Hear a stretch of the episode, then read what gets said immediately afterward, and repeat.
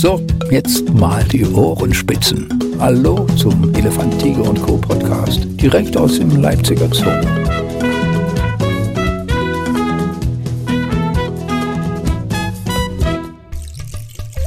Elefant, Tiger und Co., der Podcast, freut sich auf eine neue Folge. Wieder hier in der wunderschönen Kulisse des Gondwanalands im Zoo Leipzig. Und ich kann nicht anders. Ich muss definitiv auch gleich mal wieder aufs Klima zu sprechen kommen. Und dafür habe ich natürlich auch eine Fachfrau bei mir, die zumindest tagtäglich im Gondwanaland aktiv ist. Heute ist Corinna Wirth bei mir. Hallo Corinna. Hallo. Corinna, ich bin hergekommen mit, äh, als Zwiebel quasi, mit Ja. mehreren Schichten Kleidung drüber. Hier drinnen jetzt auf einmal, hier spüre ich überhaupt keine Kälte mehr. Ist das jetzt so ein idealer Tag für dich auch zum Arbeiten im Gondwanaland? Ja, also ähm, vom Prinzip her, wir sind hier nicht anders gewohnt. Also ähm, ich werde auch immer ziemlich komisch angeguckt, oder wir alle, wenn wir so mit kurzen Hosen rumlaufen, Ja. auch im Winter. Ist eigentlich wirklich schön. Ein bisschen fehlt das draußen arbeiten, aber äh, so an und für sich hat es was, wenn es draußen regnet, draußen kalt ist und man sitzt hier im, im Warmen. Heute ist ja mal ein schöner Wintertag, es ballert voll die Sonne drauf. Ja. Ist das fürs hier drinnen arbeiten vielleicht sogar schlechter? Ja, wenn die Sonne scheint, merkt man es schon. Ne? Ja, ja, Also ja. Ist, es, ist es definitiv viel, viel wärmer. Deine Kollegin Kerstin Tischmeier war hier und hat Ja. gesagt, sie ist wetterfühlig geworden äh, durch ihre Jahre im Gondwanaland. Also so nach dem Motto, sie friert draußen schon bei knapp 20 Grad, so nach dem Motto. Geht dir das auch so? Nö, das ist bei mir nicht so. Also ich, ich bin auch eher so der Wintermensch. Also ich, Ja. ich liebe die Kälte. Ich mag eigentlich keine Megawärme. Äh, also Sommer kann bei mir bei 25 Grad enden. Mehr muss gar nicht sein. Aber da ist ja auch jeder anders. Also von daher, äh, Aber gerade da ist es ja eigentlich gar kein guter Arbeitsplatz für dich, oder? Wenn du hier quasi selbst im Winter Sommer hast. doch schon, weil ich bin nicht so viel in der Halle unterwegs. An Aha. sich. Ich bin mehr rückwärtig äh, unterwegs. Ähm, da der Hauptteil meiner Tiere eher im rückwärtigen Bereich leben sozusagen und ähm, ich eigentlich ja, zwei, dreimal am Tag eher so in die Halle gehe, um Tiere in der Halle dann zu füttern und zu pflegen. Das heißt, das Rückwärtige, das ist das, wo die ganzen, äh, ich sage jetzt mal, Ställe sind der Tiere? Oder sind das jetzt Tiere, die hier vorne gar nicht mit äh, draußen sind im Gondwanaland? Das teils, teils, also Stelle nicht, Terrarien eher, Terrarien und Aquarien. Ähm, ich pflege ja hier die ganzen Fische, äh, Reptilien, Ja. ähm, habe allerdings auch Vögel und, und äh, Säugetiere, also die Rüsselhühnchen gehören noch dazu und die äh, Schwarzrücken-Akutis. Und ansonsten aber Frösche, Reptilien. Die ja, hier im Gondwanaland eigentlich Aquarien. sind. Ja, genau, alles. Mir fällt jetzt gerade im Gondwanaland gar kein großes Aquarium auf oder sowas. Oder sind das Tiere, die hier im Fluss mit unterwegs sind? Oder, oder Die natürlich auch, aber wir haben ja äh, zum Beispiel ein relativ großes äh, Becken, wo die Arapaimas drin sind. Das Ja. sind diese ziemlich langen, großen diese Giganten, ja, Tiere. genau. Ähm, dann gibt es ja auch noch bei den Gavialen, bei den Sunda-Gavialen gibt es ja auch noch Fische mit drin.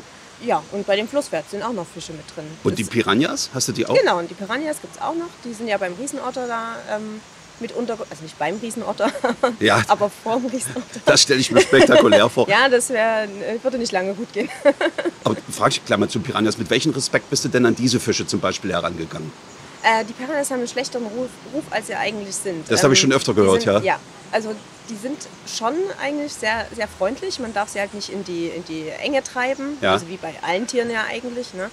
Und wir gehen ja auch in das, in das Becken rein, weil wir müssen ja die hintere Scheibe, die zum Riesenotter Ja. zeigt, ähm, und die muss ja auch sauber gemacht werden. Das kriegen wir halt so nicht ohne weiteres hin. Manchmal veralgt die halt sehr und dann müssen wir rein und müssen. Während die direkt- Piranhas drin sind? Genau, und das ist kein Problem. Also wie gesagt, man muss da halt ein bisschen vorsichtig reingehen, mit, mit Ruhe und Gelassenheit sozusagen. Äh, man Und nicht mit kurzen Hosen. Also ihr seid schon da. doch, Shorty. Also wir haben, wir haben dann wirklich auch einen, einen kleinen Taucher-Shorty sozusagen an und äh, Blanke. Unterschenkel sozusagen. Ja, man sollte halt vielleicht keine zwingenden frischen Wunden haben. Vielleicht Ja, ist das ja. nicht ganz so vorteilhaft, aber das haben wir noch nicht ausgetestet. Aber vor, beim ersten Mal da reinwarten hat man doch da bestimmt Respekt davor. Oder wie ging dir das? Nee, das geht. Also man, man sieht ja auch, wir hängen ja auch immer mal zum Füttern, ne? hängen wir ähm, ganze Fische rein. Ja. Und man merkt schon, die, die brauchen eine Weile, ehe die überhaupt äh, so rankommen. Also die sind auch sehr, sehr schreckhaft. Also das, das äh, merkt man auch. Selbst die äh, elf, zwölf Jahre, die so jetzt im Prinzip in dem Becken sind mit den Riesenottern hinten dran, sie kapieren irgendwie nicht, dass die Riesenotter denen nichts tun können. Ja. Ähm, und verschwinden gleich, wenn die ankommen oder so ziemlich. Und dasselbe machen die bei uns auch. Also die gehen im Prinzip in ihren, ihren, ihre Ecken und man, man geht ja nicht durch das ganze äh, Aquarium, sondern man ist ja wirklich nur an der Scheibe. Das, das geht dann schon. Aber trotzdem, also ihr, ihr lost das nicht aus oder erhöht Nee, eure nee, nee, Lebensversicherung, wenn ihr da vorher rein müsst oder so? Nein, nein.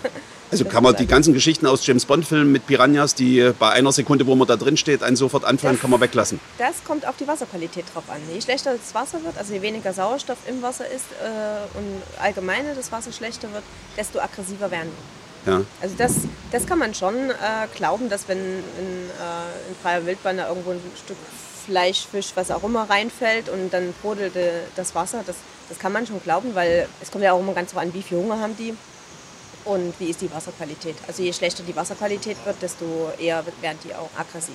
Und wie sieht denn so eine Piranha-Fütterung jetzt aus? Das ist nicht das klassische äh, sanft rieselt was ins Nein. Aquarium, sondern das sind ja schon ganze Tiere, die dann dort, also Genau, entweder ganze Fische oder äh, wir machen immer so ein bisschen einen Mischmasch. Einmal machen wir eine Streufütterung, nennen wir das. Da, da gibt es aber auch kleinere Fische halt im Ganzen, ähm, die so kreuz und quer durchs, durchs Becken geworfen werden.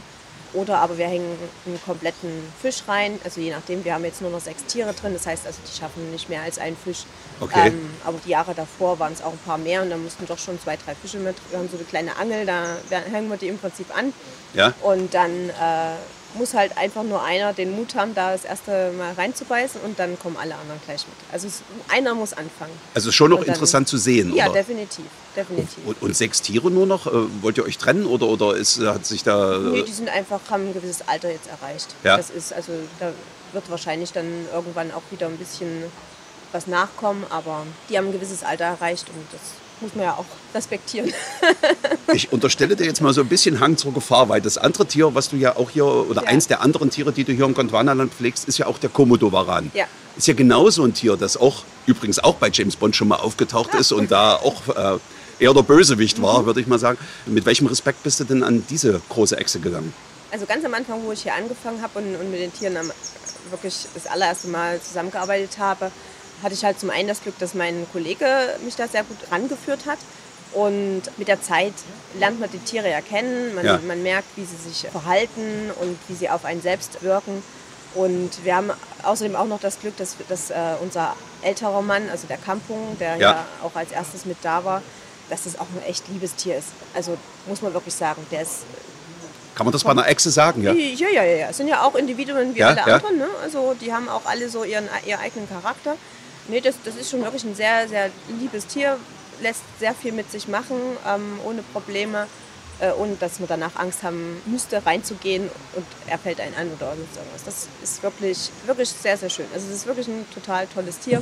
Ja. Und wir haben ja mit allen Komodowaran, wir haben ja drei größere und, und dann das eine Nachzuchttier direkten Kontakt. Also da muss man halt gewisse Regeln einhalten und ähm, wenn man die einhält, dann ist das eigentlich kein Problem. Und halt ein bisschen aufs Tier schauen. Also das ist jetzt nicht so, dass die ohne Vorwarnung angerast kommen. Das, das merkt man denen schon an.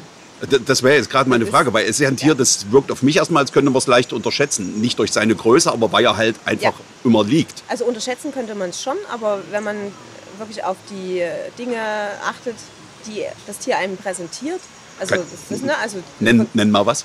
Ja, zum Beispiel, wenn, wenn, die haben ja auch einen Hals logischerweise und, und wenn die, die im Prinzip ihre, ihre Kehle so aufstellen Ja. also, und sich insgesamt auch größer machen. Ne? Also das machen ja viele Tiere, wenn die Ja. so entweder Imponiergehabe oder drohen, äh, machen die sich größer und das macht Wie der Komodowaran. ja, genau, ja, ja, zum Beispiel. Ja. Das, da, das macht der Komodowaran, indem er sich im Prinzip auf alle Vieren stellt und sich hochdrückt. Ähm, und wenn er ganz mies drauf ist, dann ist auch der Schwanz komplett in der Luft. Ne, dann ist das so eine waagerechte Linie, äh, die nicht immer den Boden ansatzweise berührt. Und dann sollte man vielleicht den Tag mal nicht reingehen. Und da weiß man auch gar nicht warum. Das wird man auch Das nicht ist- im Gespräch abfragen. nee, das geht leider nicht. Die antworten einen ja leider Ja, ja. nicht. Ähm, ja, das, das muss man dann gucken, wie, was rundherum ist. Also dieses, dieses konkrete, auch, auch Schwanz abheben und alles, das machen die meistens, wenn die Artgenossen. Bei uns ist es entweder am, am Sichtgitter äh, oder wir haben ja die Anlage mit diesen Ja. Bambusteilen äh, Teilen unterteilt. Wenn die sich da mal sehen oder so, dann, dann passiert das schon mal. Uns selbst gegenüber haben sie es noch nie gemacht. Was sind denn so Regeln, die du vorhin ansprachst, die ihr jetzt beachten müsst? Also Mindestabstand oder wenn du sagst direkter Kontakt, klingt ja jetzt schon direkt nicht ganz wirklich direkt am Tier. Ja. Ähm, also wir haben immer ein, ein wir nennen es in unserer Fachsprache Abwehrgegenstand. Das ist bei uns jetzt bei den Komodowaran ein Stock, Ja. ne? also ein ganz normaler Besenstiel. Und da, damit könnte man, könnte man den im Prinzip ein bisschen dirigieren. Und ansonsten äh, desinfizieren, also schmieren wir uns mit ein bisschen Desinfektionsmittel, weil das äh, Desinfektionsmittel im Prinzip ja einen gewissen Geruch hat ähm, und alle anderen Gerüche halbwegs übertüncht. Das ist einfach äh, aus dem Grund, wir nehmen ja auch manchmal, ne, wir haben Azubis und alles, die nehmen wir ja auch mit, äh, mit rein. Und wenn die vorher zum Beispiel, was ich in Afrika beim, beim Huftier waren, wäre es schlecht, wenn die mit dem Geruch Ach, die riechen dann nach Beute, ja. Genau. Okay, ja, ja. Ja, das wäre ein bisschen äh, kontraproduktiv sozusagen. Und deswegen kommt die Desinfektion da drüber. Und Huftiere riechen Und ordentlich, oder? Huftiere riechen anständig, ja. Ja, also also. Da, da lohnt es sich eigentlich auch, die komplette Kleidung zu wechseln Ja, und, ja, und ja. wirklich neue Sachen anzuziehen. Und dann nicht pfeifen in, im Beisein des äh, Komodo-Warans, weil Pfeifen ist bei uns äh, Futter. Ach so, ne? das ist euer also Zeichen, wir, ja. Genau. Wir haben die im Prinzip darauf trainiert, dass die, dass die auf Pfeifen ohne Probleme in den Stall kommen oder halt dorthin gehen, wo wir wollen. Und das ist auch die einzige Situation, wo wir nicht einen direkten Kontakt mit dem Tier haben. Ne? Also Mhm. wir holen die in den Stall rein, hängen das Futter raus, pfeifen und lassen die raus. Ansonsten lange Hose oder Gummistiefel wäre auch noch eine Regel Ja. ähm, soll einfach, äh, falls doch mal irgendwie das Tier schlecht drauf ist, man es nicht sofort bemerkt und es beißt zu, dass die Gefahr, dass es, also die Gefahr ist dann trotzdem da, dass man. Der Speichel ähm, ist ja auch so gefährlich, wa? Ja, das ist so ein Thema, wo die Forschung noch nicht so weit ist. Okay, okay. Also sie haben definitiv eine Gift, also einen Giftkanal wie auch Giftschlangen, aber man ist sich halt noch nicht so sicher, ob, ob das dauerhaft produziert wird, das Gift, oder ob das irgendwo gespeichert ist, ob es alle Zähne betrifft oder ob es nur einen gewissen Ja. Part. Also das, das ist, äh, ob, ob die Jungtiere schon giftig sind, das würde ich jetzt nicht denken, weil die Jungtiere sich hauptsächlich von Insekten und, und, und also von Kleintieren ernähren und die im Prinzip auch schnell erbeuten und gleich runterschlucken. Äh, was ja der große, also der ausgewachsene Komodo-Varan ja nicht macht. Der äh, ernährt sich ja hauptsächlich von großen Ja. Beutetieren, die äh, in Ruhe dann im Prinzip an der Blutvergiftung, beziehungsweise das Blut kann ja nicht gerinnen, daran sterben und die dann irgendwann auflesen sozusagen und Ja, anfangen zu fressen. Aber ihr wollt jetzt Aber- auch nicht zum Forschungsobjekt werden. Äh, so, nicht ne? zwingend, nein. Das muss nicht sein, genau. Du hattest ja, ich glaube, es war Kampung, der quasi eine steife Hüfte hatte. Äh, Das Ja. war so vor ein paar Monaten. Wenn du sowas jetzt zum Beispiel feststellst, Ja. wie sehr kannst du dich da ihm nähern? Willst du dich um, ihm auch nähern oder kann sich der Tierarzt nähern, damit der mal untersuchen kann, worum es da geht? Genau, also das war vor allem so ein Punkt, wo man gemerkt hat, was für ein tolles Tier das eigentlich ist. Der hat wirklich, also wir haben logischerweise ne, ein bisschen erstmal mit Massage und all sowas und dann hat er erstmal Vitamin B gekriegt, ist ja gut für die Nerven. Also so Weil- könnt ihr ran. Massage, Ja, ja, sowas das- könnt ihr das- machen das, bei ihm. Ja, geht, genau. das geht, das geht. Dann haben wir ja auch die Behandlung an sich direkt am Tier gemacht. Ne? Also da haben wir dann natürlich Vorsichtsmaßnahmen gemacht. Wir haben ihm im Prinzip, es klingt jetzt blöd, aber so einen Stoffbeutel über den Kopf ja. gezogen, Haben, haben da im Prinzip das Maul festgeklebt, also zugeklebt über den Stoffbeutel und haben ihn fixiert und dann haben wir dann Behandlungen gemacht.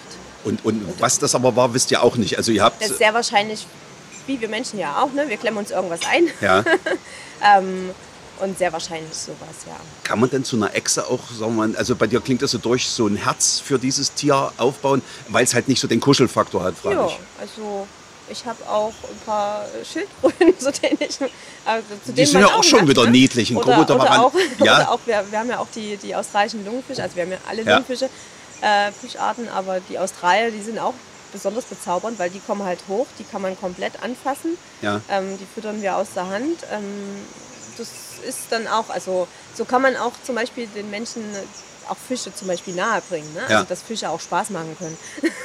Weil manche ja immer sagen, ah, Fische, die gucke ich mir zwar gerne Ja, an, ja, aber ach, sind die langweilig. aber, Da bist du schon ein bisschen ist- Botschafterin auch da. na, zumindest was, was äh, ausbildungstechnisch angeht, ne, also das ist schon schon, weil es gibt halt viele, die können sich zwar für, für die ganze Terroristik begeistern, äh, aber Aquaristik ist immer, immer irgendwie, ja, das ist ja so viel und so schwierig und so langweilig und alles.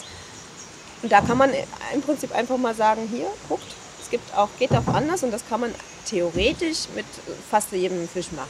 Also Das Ausbildungsthema greife ich gleich Ja. noch auf, weil du bist ja auch als Ausbilderin mit unterwegs. Aber ich muss noch mal zu dem Pfeifen zurückkommen. Ähm, Besucher pfeifen doch jetzt auch bestimmt, also unabsichtlich, was weiß ich, wenn sie jemanden hinterher pfeifen oder ihr Kind oder jemand sagen, hier, gucke mal. Und ihr seid jetzt zufällig gerade auf der Anlage. Wäre das für euch gefährlich? ähm, kommt drauf an, wie laut das Pfeifen ist. Ja. Also das hatten wir bis jetzt noch nicht, sagen wir es mal Ja. so.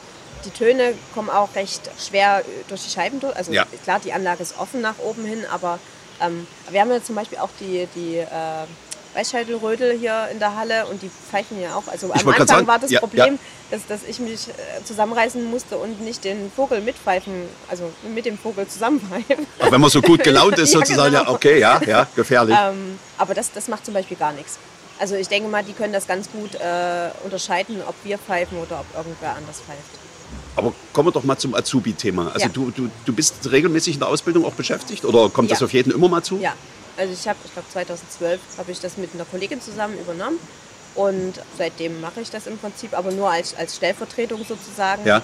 Ähm, Weil du es dir zutraust, weil du es gern machst? Oder? weil ich es gern mache, weil, weil ich zum einen, ähm, man muss dazu sagen, ich bin eigentlich nicht so dieser, dieser Tierpfleger, der irgendwo einen Bereich festgefahren Mhm. ist, komplett sich da aus, austobt, sondern ich bin, bin eher so dieser Allrounder. Also ich, ich, ich will so, so viel wie möglich mitkriegen zum einen und zum anderen äh, hält es auch im Kopf jung. Ja, klar. Und vor allem, man vergisst nicht so viel. Und Weil man muss ja auch immer wieder, immer wieder sich neu vorbereiten auf Themen, die man ja eigentlich, womit man gar nichts mehr zu tun Ja, hat. ja. Ähm, und das ist halt das Schöne. Also Und da passt Ausbilder natürlich super rein in die Rolle. ja, Das- definitiv. Wie erlebst denn so junge Menschen, die hierher kommen? Also, dass, dass Tierpfleger ein Traumberuf ist, Mhm. also das können wir jetzt ja schon mal mit einem Punkt hinten dran versehen. Haben denn alle auch richtige Vorstellungen von diesem Traumberuf? Ja, also zumindest jetzt unsere Azubis schon. Ja. Also das, das merkt man schon. Und die sind eigentlich auch in der Regel hinterher. Ich meine, klar, wie, wie es halt so ist, wenn man jung ist, man, manchmal muss man ein bisschen anstoßen, Ja. aber so im Grunde Also es geht gar nicht darum, dass sie die Arbeit nicht mögen, aber wie, die, wie vorhin bei dir mal durchklang, dass eben manche Tierarten nicht Ja. so richtig auf Interesse stoßen sozusagen. Aber Die- ich glaube, das hat jeder Mensch. Ja, Oder klar. Jeder, jeder der Tierpfleger, also ich glaube, jeder Tierpfleger sagt, oh, naja, das interessiert mich jetzt nicht. So, da muss man aber in der Ausbildung durch. Also das ist, das ist völlig klar. Äh, das kann man halt nicht ja, links liegen lassen. Ich weiß halt nicht, also ich war zum Beispiel früher auch nicht, äh, also wo ich meine Ja. Ausbildung gemacht habe, komplett fest auf irgendwelche Tiere fixiert, sondern mich hat erstmal alles interessiert. Und wir haben mir gedacht, gut, okay, nehmen wir jetzt erstmal für, von allem was mit, sozusagen. Früher hatte ich immer so einen Hang zu Großkatzen und, oder allgemein Raubtiere und, und kleine, also Tieraffen im Prinzip.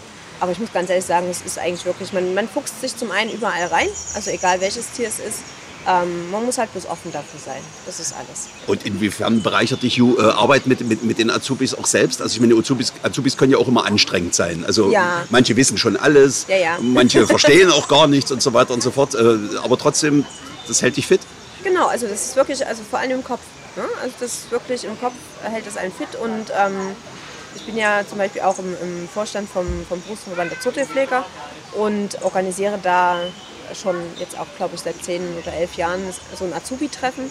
Das heißt, da kommen aus Deutschland weit äh, die Azubis hin und da ist es eben auch mal schön mitzukriegen, wie wird denn in den anderen zoologischen Einrichtungen die Ausbildung gemacht und äh, wie wird das von den Azubis auch wahrgenommen und aufgenommen sozusagen. ne? Also was finden die daran toll, was finden die schlecht und da kann man sich für sich auch vielleicht ein paar neue Ideen äh, holen, wie man es eventuell noch besser machen könnte ja. oder mal einfach ein bisschen Input äh, bekommt und, und halt einfach, dass man, dass man im Kopf, also sich wirklich wieder immer wieder mit neuen oder nicht neuen, alten Themen sozusagen neu beschäftigt. Ja. ja, das ist, glaube ich, so das Hauptding. Bist du eine strenge Ausbilderin? Wie würdest du dich selber Ich einschätzen? glaube nicht, nein. Nee, ne? Ich muss dazu sagen, wir haben hier in Leipzig wirklich, wirklich Glück, dass wir eigentlich immer wirklich sehr gute Azubis haben, die auch interessiert sind. Es gibt natürlich leider, wie es wahrscheinlich auch in anderen Branchen Ja. ist, ähm, zum einen bildet ja fast gefühlt jeder kleinste Kleinstpark aus, also der einfach auch nur, was ich, drei Ziegen und fünf Schafe hat und das war's. Und, und dort werden halt Azubis auch eher als, als Arbeitskraft Ja, äh, genutzt. Ähm, und da lernen die dann natürlich auch nicht so viel. Ich meine, äh, selbstständiges Arbeiten ist schön, aber wenn ich dabei halt nichts lerne, sondern irgendwas vielleicht den ganzen Tag mache, obwohl es eigentlich komplett falsch ist, weil ich auch einfach nichts hinterfrage, dann ähm, ist das schlecht. Aber wie gesagt, wir hier haben eigentlich, was das angeht, nicht wirklich große Probleme. Vielleicht schustern wir zu viel immer unseren Azubis zu. Also das, das heißt, äh, vielleicht müssten wir ein bisschen mehr fordern. Ja, ja. Aber das kann man sich ja noch Wie, überlegen. musst du den jungen Menschen noch öfter sagen, äh, Tierpfleger ist nicht nur Elefant, Tiger und Co.? Das wissen die eigentlich schon, wenn die, wenn die zum, äh, zum Vorstellungsgespräch kommen. Also dann, das wissen die. Ja, ja. Das ist eigentlich schon. Also so nur Rosinen im Kopf hast du noch nicht Nee. erlebt oder nee, so? Nee, nee, nee. Also zumindest nicht bei uns jetzt hier.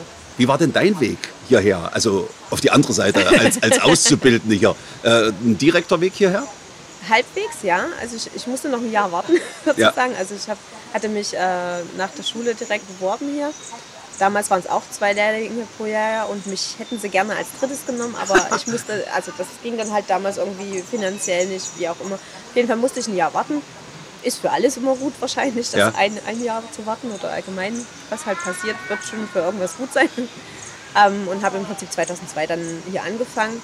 Ja, bin dann, nachdem meine Lehre fertig war, für anderthalb Jahre als Elternzeitvertretung geblieben und musste dann halt gehen, was damals natürlich nicht so schön war für mich, aber im Nachhinein Ach, war keine sagen, Stelle frei sozusagen? Genau, war keine Stelle frei. Ja.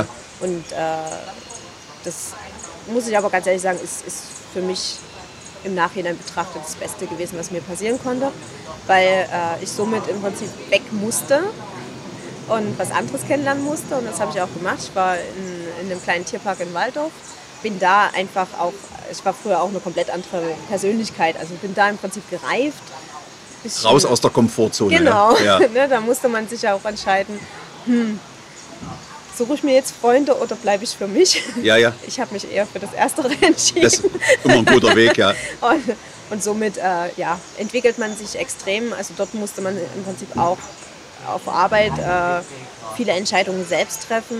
Ähm, und auch so handwerklich alles komplett selber machen und so weiter und so fort. Also es, ist, es war für mich sehr gut. Da war ich vier Jahre und dann bin ich hier halt wieder zur Eröffnung von, von Gondwanaland bin ich wieder her zurückgekommen sozusagen. Also die, die Angel war immer noch ausgeworfen?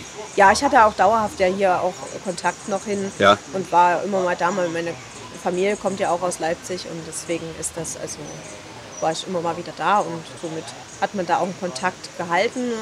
Und zwischendrin habe ich auch noch meinen Meisterkurs gemacht und der war ja auch hauptsächlich hier in Leipzig. Ja, ja, das heißt also, da war dann auch, ne, also zu, zum Beispiel Dr. Bernhard oder so, waren dann auch nochmal die Kontakte da. Also man hatte gar nicht das Gefühl, dass du hier nicht mehr arbeitest, oder? Sondern du warst ja, trotzdem immer da. schon, aber ich war halt immer sehr häufig zu Besuch. Ja. ja. Äh, wenn du sagst, du bist dann auch aus Leipzig? Ich bin auch aus Leipzig. Das heißt, äh, zu Leipzig war so eine Faszination schon von Grundschule an, die dich immer angezogen hat? Ähm, Vielleicht der Zoo nicht direkt, aber also ich war früher relativ häufig im Zoo, also vor allem als Kind. Ja. Ne? Also als Jugendlicher eher weniger, aber als Kind. Aber ich, ich wusste relativ zeitig, dass ich irgendwas mit Tieren machen möchte. Damals war es noch der Tierarzt. Ja, der Klassiker, bei ne? den Mädels vor allem ja, immer ja. wieder. Ja, ja, genau. ähm, dann hatte ich halt so in der 10. Klasse wo Schulpraktikum, äh, hatte ich zwei Wochen halt dann in der Tierklinik und war eine Woche davon in der Praxis und eine Woche auf Station.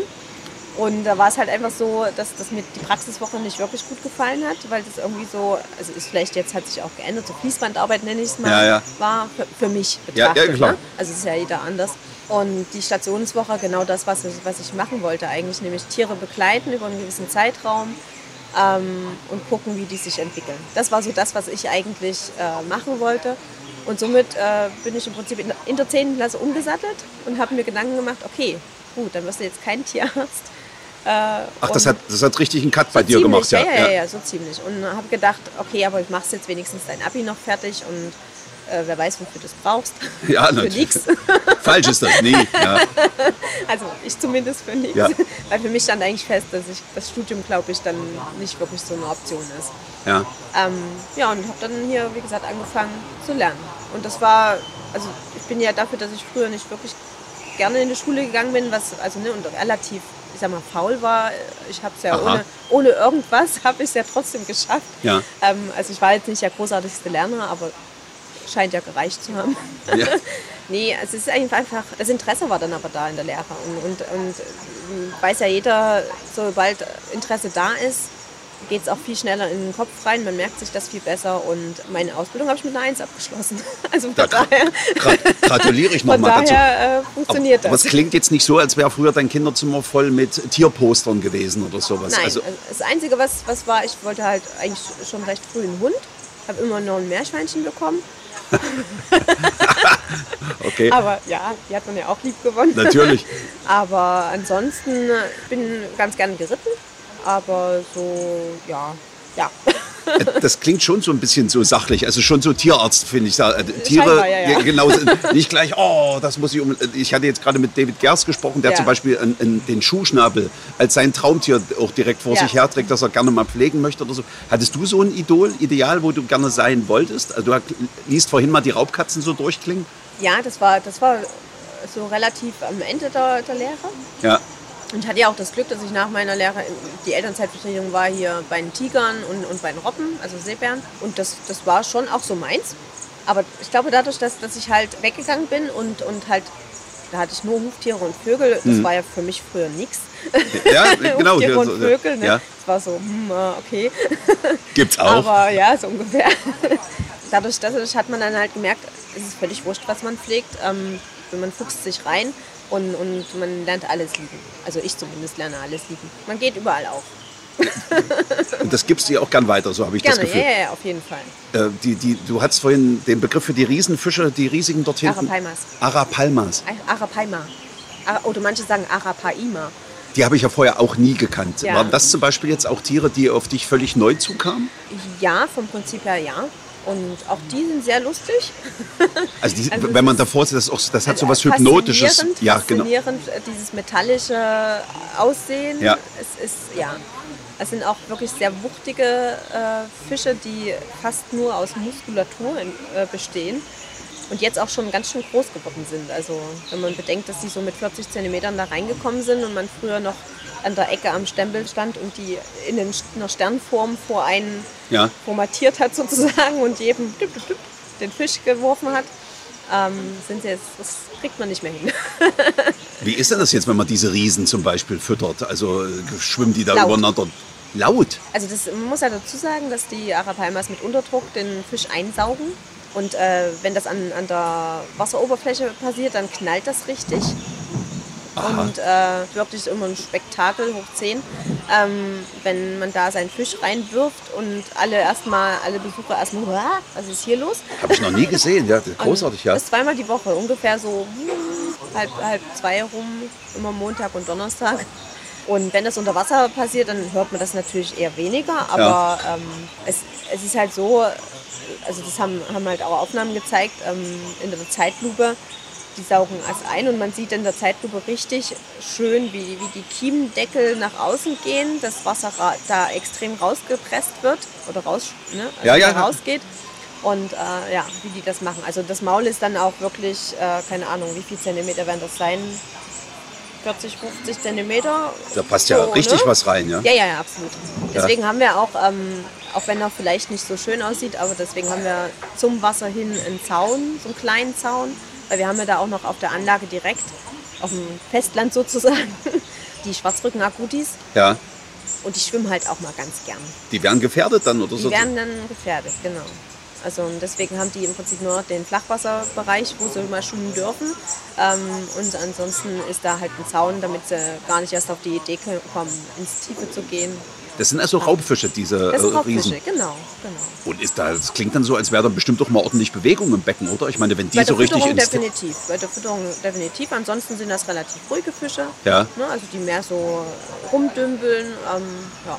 Diese Riesen sind für mich echt so, so ein bisschen so ein echt faszinierend, weil die bei dir auch immer so schön hypnotisch dort schwimmen, wenn die Mhm. so langsam so durchs Bild kommen. Sind die wirklich so groß oder vergrößert das für mich jetzt die, die Scheibe vom Aquarium? Die sind wirklich so groß. Ja. Also wir haben ja den Blick von oben und das, die sind so groß. Wie, wie kontrolliert man da zum Beispiel jetzt die Jungtiere? Das ist ja jetzt nicht, stelle ich mir nicht vor wie im normalen Aquarium, wo da lauter kleine viele rumschwimmen, was ja eher egal bei, ist. bei den Arapaimas haben wir bis jetzt noch gar nicht nachgezogen. Das ist schwierig oder wollt ihr auch nicht? Ähm, naja, zumindest nicht in dem Becken, sagen wir es mal so, weil das ist, das ist äh, schon, jetzt wenn dann noch mehr Arapaimas drin wären, schon Ja, zu so, genau. dafür. Und wie wird man dieser Fische denn überhaupt habhaft, wenn man die als Tierarzt mal begutachten Ah. möchte? Wie kann man sowas machen? Das äh, wird schwierig. Ich wollte, Weil- ein Kescher also wird nicht reichen. Nee, mit rausnehmen ist sowieso immer so ein Ding. Also dadurch, dass ich hatte gesagt, die bestehen ja hauptsächlich aus äh, Ja, ja. Muskulatur. Und da ist es ganz schlecht, wenn die im Prinzip sich auch mal auf die Seite legen oder sonst irgendwas und nicht immer rumkommen, weil die zerdrücken im Prinzip ihre Organe selbstständig. Also, ne, also das, das, das passiert dann einfach. Ja. Einfach diese Masse, da zerdrücken die alles und dann sterben die dann auch. Also wir hatten auch einen, der ist, der ist mal an Land gesprungen, kam nicht mehr rein. Der ist verstorben.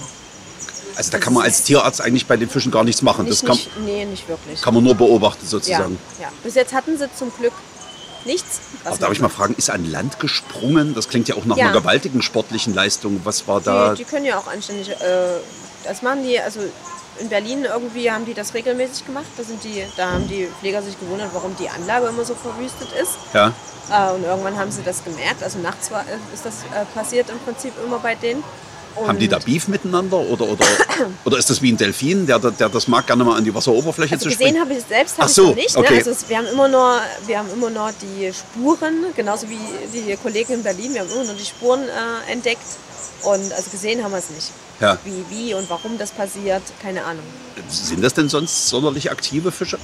Nö, so an sich nicht. Also wie gesagt, die schwimmen eigentlich meistens nur rum, liegen vielleicht mal ein bisschen auf dem Boden. Ja, Mehr, bewegen sich nicht wirklich viel. wird immer Außer faszinierender. beim, außer beim Fressen halt. Ne? Also dann, Genauso faszinierend finde ich ja Pfeilgiftfrösche.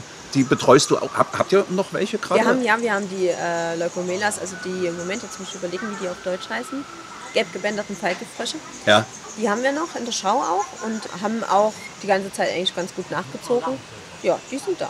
Die sind ja wunderschön, allein schon von ihrer Farbgebung her, aber eben auch wahnsinnig gefährlich. Aber äh, ich habe gehört, das könnt ihr unterbinden. Also, dass sie wirklich so giftig sind. Genau, wenn man die so privat, also nicht privat hält, also ne, wenn man Ja, ja. die hält, äh, im Prinzip, wenn die nicht in der freien Wildbahn vorkommen, äh, sind die ungiftig, weil die einfach, um das Gift zu produzieren, gewisse Insekten brauchen. Die sie halt in ihrer Wildbahn fressen, das sind Ameisen, meisten, also Das ist- das ist Fällen erforscht schon, ja. Ameisen, ja. Ja. ist erforscht. Um dieses Gift zu produzieren, müssen die diese Ameisen fressen und ähm, dann, dann sind. Dann sollten, nichtsdestotrotz sollte man immer gucken, ähm, Frösche sind ja allgemein, die, die sondern ja ein Sekret aus Mhm. äh, auf der Haut und nicht jeder kommt mit dem Sekret klar. Das heißt also, manch einer reagiert vielleicht äh, drauf, aber das kann auch bei allen anderen Fröschen passieren. Das heißt, wenn man die mal irgendwie irgendwo rausfangen muss, entweder nimmt man Handschuhe, was sich sowieso äh, aneignet, Ja. weil unsere Hände für, für die Frösche, die Haut ist ja bei den Fröschen ganz, ganz fein und unsere Haut kann für die schon fast wie, wie äh, Schmirgelpapier Ach so, sein. okay. Deswegen sind Handschuhe sowieso sinnvoll. Ja. Zum einen schützt man den Frosch und zum anderen schützt man sich selbst. Also das für alle ist gesorgt. Sind die für dich auch ein echter Farbtupfer äh, auf, auf, auf Arbeit? Also ich finde Fallgefrösche von ihrer Farbe her unglaublich, was die Natur Die sich da ausgedacht hat. Fall, die sind auf jeden Fall sehr hübsch. Ja, Ähm, wir haben ja auch noch die Goldfröschen, das sind, die, die sind auch sehr hübsch. Die, die verstecken sich leider Gottes halt bloß sehr, sehr viel. ja, ja. Es gibt ja auch noch unterschiedliche andere Falkefrösche, die ja noch, noch viel mehr Farben haben. Also die, die Tricolor zum Beispiel heißt nicht ohne, ohne Grund Tricolor. Ja. Also das, die sind schon toll. Und Winkerfrösche, das kann Ja. mir auch dann. Haben Sie dir auch schon zugewunken? Oder? Ja, die winken mit, mit den Hinterbeinen winken die. Ja. Das ist so in ihrer Kommunikationsform unter anderem. Also auch die trällern ein bisschen Ja. oder rufen besser gesagt, aber die winken eben auch. Wegen der, des Lärms des Wasserfalls oder was war da der Genau, Grund dafür? genau. Also die Umgebung, der, der, wenn das zu laut ist, dann, dann wird eben mehr gewunken zur Kommunikation. Erlebt ihr das auch? Also Ja. machen die das auch, wenn ihr zum Beispiel. Füttert man eigentlich Amphibien? Macht Ja, ihr, genau. legt ihr da was aus oder gibt es da. Äh, heim, also je nachdem wie groß die sind, die, äh, also die Frösche, ne? Ja. Also wir haben ja auch größere Frösche. Muss halt dann natürlich auch das Futtertier entsprechend groß sein. Ja, also Heimchen, Grille, Fliege, je nachdem in welcher Größe. Die sind ja nun auch nicht sehr groß, diese Frösche. Ja. Ähm, ihr, seid ihr auch mit auf der Anlage drauf zum Beispiel? Ich frage jetzt mal so, besteht eigentlich die Gefahr, dass ihr mal zufällig, wenn ihr nicht darauf achtet, auch ein Tier mal mit rausnehmt, weil es sich irgendwo in eurer Kleidung versteckt hat? Also das sind ja, das sind ja Terrain, wo die drin Ja. sind. Also sprich, wir gehen da gar nicht rein. Okay. Also wir machen nur eine Tür auf. Ja, das war's. Aber muss man sowas zum Beispiel an sich machen, wenn man irgendwo aus dem äh, Gehege rausgeht? Äh, Kontrolle an sich selbst, ob alles äh, sein sollte, nicht, dass irgendjemand ungebeten mitkommt? Nö, also beim, beim Aguti muss man ein bisschen aufpassen, dass sie nicht mit durch die Tür schlüpfen, aber ansonsten, Ja, ja. weil die halt ebenerdig ist und das auch noch im Laufweg der Agutis liegt. Ja. Deswegen, aber ansonsten, nö, nö. Also hier nicht. Also es ist, ist bei, bei, vielleicht bei Insekten noch ein bisschen was anderes. Kann ich mir gut Na, also vorstellen. so Ja. Heuschrecken oder sowas. Ja, ja. Die nimmt man bestimmt gerne mal mit. Ähm, aber nee, da, da nicht. Bist du denn eine, die sich in anderen Zoos auch gut auskennt? Also ich habe von vielen deiner Kollegen gehört, dass sie in ihrem Urlaub gerne auch auswählen, danach, wo Zoos in der Nähe sind. Also das mache ich nicht. Ähm, also ich bin jetzt auch keine typische Zootour-Gängerin. Das ist Ja. zu viel für mich. Ich, ich weiß spätestens nach dem dritten Zoo nicht mehr, welche Anlage wo war. ähm, Gibt Notizbücher. Ja. ja, ja. Aber wenn dann jemand sagt, ah ja, die Pinguinanlage im Zoo, bub, bub, bub. ah ja, hm, äh, wo war die jetzt? Ja. Nein, also das, das mache ich nicht. Aber wenn ich, wenn ich im Urlaub bin und es ist zufällig was in der Nähe, gucke ich mir das an. Ja. Also das, das, das mache ich auf jeden Fall. Also du bist auch keine, die sich dann dort bei Kollegen zum Beispiel meldet und sagt, doch, doch, doch das, das, das, also doch, das schon. Also wenn ich da einen Kontakt hin habe, dann, dann zum einen sieht man die Kollegen halt auch ganz gerne. Ja. Ne? Ähm, und zum anderen ist es, ist es immer interessant, hinter die Kulissen zu gucken, vor allem wenn man spezielle Sachen hat oder so und, und wie machen die das? Weil das ist, das ist halt das Schöne, so dieser Austausch, der ist schon viel wert. Gibt es ja. denn zum Beispiel auch zum Komodo-Waran so eine Community, wo ihr euch über mehrere Zoos austauscht? Den wird es ja nicht so viel geben. Na, mittlerweile gibt es relativ viele, also in Europa zumindest. Darf ich nochmal fragen, ähm, heißt er eigentlich nun Komodo oder Komodo? Ich glaube, das ist eine Aussprache wie Arapaima oder Arapaima. Oh, okay, alles klar. Also geht beides. Ist, ich, ja, ja, du bist ja. nicht sauer, wenn ich das eine wie wir, das andere wir sage. Okay. einfach Komoden, von daher. Ja, ja, passt auch gut, das, ja. Ähm, wo waren wir? Zum Austausch. Gibt es ah, da eine Community? genau. Äh, Prag macht äh, regelmäßig so einen Komodo-Waran-Workshop wo sich ausgetauscht wird über Zuchtbemühungen, über wie, wie ist die Haltung, weil da hat sich ähm, in den letzten Jahrzehnten ja sehr viel geändert, vor allem was die Fütterungsstrategien und alles anging. Und dann findet man ja, weil das ist ja auch eher so international oder zumindest europaweit. Ja, ja. Und, und dann lernt man da natürlich dann auch, wenn man das Glück hat, sowas, an sowas teilzunehmen, Kollegen aus allen Herren Ländern, nenne ich es jetzt mal, kennen. Und dann holt man sich die Kontakte auch. Nun ist ja der Komodo, Komodo-Waran äh, mhm. sehr begrenzt auch in seiner freien Lebensart. Wäre das für dich mal noch ein Ziel, tatsächlich diese Inselgruppe äh, mal zu besuchen? Geht das überhaupt? Ich weiß gar nicht. Also Darf, dürfen da Menschen hin eigentlich? Äh, ja, meines Erachtens dürfen die hin. Ja. Das ist sowieso immer. Also ich, ich meine Urlaube gestalte ich eher, also nicht nach, wo ist der nächste Zoo, sondern ja. eher, ähm, wo welche, ist die nächste Freiheit? Welche ja. Tiere kann ich dort entdecken? Ja, Oder beziehungsweise einfach, also dieser Drang, Tiere, die man in Zoos hält, einfach mal in, in, in ihrer Umgebung ähm, das zu sehen und daraus, daraus einfach Rückschlüsse zu ziehen, wie kann ich dann die Haltung verbessern. Ähm, das ist schon sehr interessant. Also das war, ich war zum Beispiel auch in Madagaskar und, und da haben wir natürlich auch Katas gesehen. Ja. Und da, wo die Katas vorkommen, das sieht ganz anders aus als das Was sind die Kata-Anlagen, Lemonen. Das sind Lemuren. Ja, das sind die mit diesen schwarz-weißen Ringelschwänzen. Ja, okay. Genau. ja, äh, aus dem Film. Genau, genau. filmtechnisch. ähm, und das ist halt so, wo man sich denkt, hm, okay, und wieso sehen alle Anlagen immer ganz anders aus als, als das, ja. wo die da jetzt hervorkommen? Also und sowas ist halt sehr, also finde ich sehr interessant. Und hast du dann hier sehen. auch was verändert danach? Nee, wir haben keine Katas. Ach so, okay. super, okay. Aber Komodo-Warane zum Beispiel ist ja wahnsinnig schwer in ihrer freien Wildbahn irgendwo zu finden oder vermutlich auch Pfeilgiftfrösche dann sind sie auch noch gefährlich. Also Feigefrosch hatte ich mal einen gesehen äh, in Costa Rica. Ja. Die sind aber halt sehr schnell weg. Also da muss man extrem gucken und die sind auch sehr, so schnell wieder im Unterholz äh, verschwunden. Da muss man sehr viel Glück haben und darf sie dann in dem Moment natürlich auch nicht anfassen. Wollte gerade sagen, also da. das, das, äh, da muss man sich dann zusammennehmen und äh, nicht an, anfassen. Und äh, Komodos doch, doch, ich glaube, ähm, auf Komodo an sich, ne, da, da gibt es ja welche und da kann mhm. man auch hin. Und ich bin mir jetzt nicht sicher, wie es mit Flores und, und Rincha aussieht. Das sind die zwei anderen Inseln, wo ja. die noch vorkommen. Aber man kann es auf jeden Fall, man könnte theoretisch hin. Und auch, also die machen das ja auch für, für Touristen im Prinzip. Aber da hast du noch nichts Konkretes in Planung? Da habe ich noch nichts, nein. Es gibt ja so viel zu entdecken auf der ganzen Welt, da muss man ja, sich ja. ja entscheiden. Man hat ja nur eine gewisse Zeit Urlaub. Das, Leider Gottes. Das stimmt natürlich. Auch gerade diese Riesenechsen sehen ja allein schon in den Bildern immer so ja. imposant aus, wenn die dort ja. sind oder ja, sowas. Und da als Tourist mal hinzukommen. Du merkst, ich will dich da noch ein bisschen anstacheln. es sind auf jeden Fall wahnsinnig viele interessante Tiere, die du hier pflegst. Und das gibt mir gerade auch die wunderschöne Möglichkeit einer Überleitung. Denn Corinna, du bist ja quasi äh, die letzte in diesem Kreis der unglaublich informativen Tierpfleger, die wir hier um zu Leipzig für einen Podcast verhört haben. Wir switchen jetzt ein bisschen um für die nächste Runde. Weil irgendwie habe ich inzwischen äh, jeden nachgestellt und jeder hat mir Rede und Wort, Antwort gestanden. Und jetzt wollen wir demnächst mit dem Podcast ein bisschen auf die Tiere übergehen. Gerade nicht nur auf die Tiere, die jeder kennt, sondern einfach die es einfach wert sind, dass sie auch mal eine große Bühne kriegen. Da soll der Podcast mit hin und ich bin mir sicher, da werden wir uns bestimmt noch mal äh, wieder sehen, wieder hören, weil hier im Gondwanaland auch gerade in der Amphibien fleucht so viel Interessantes rum.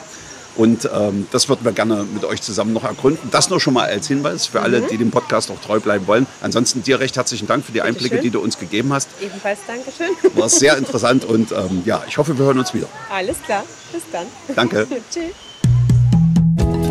Dann wäre also alles gesagt. Elefant, Tiger und Co. Ein Podcast von Elefant, Tiger und Co. und MDR Sachsen.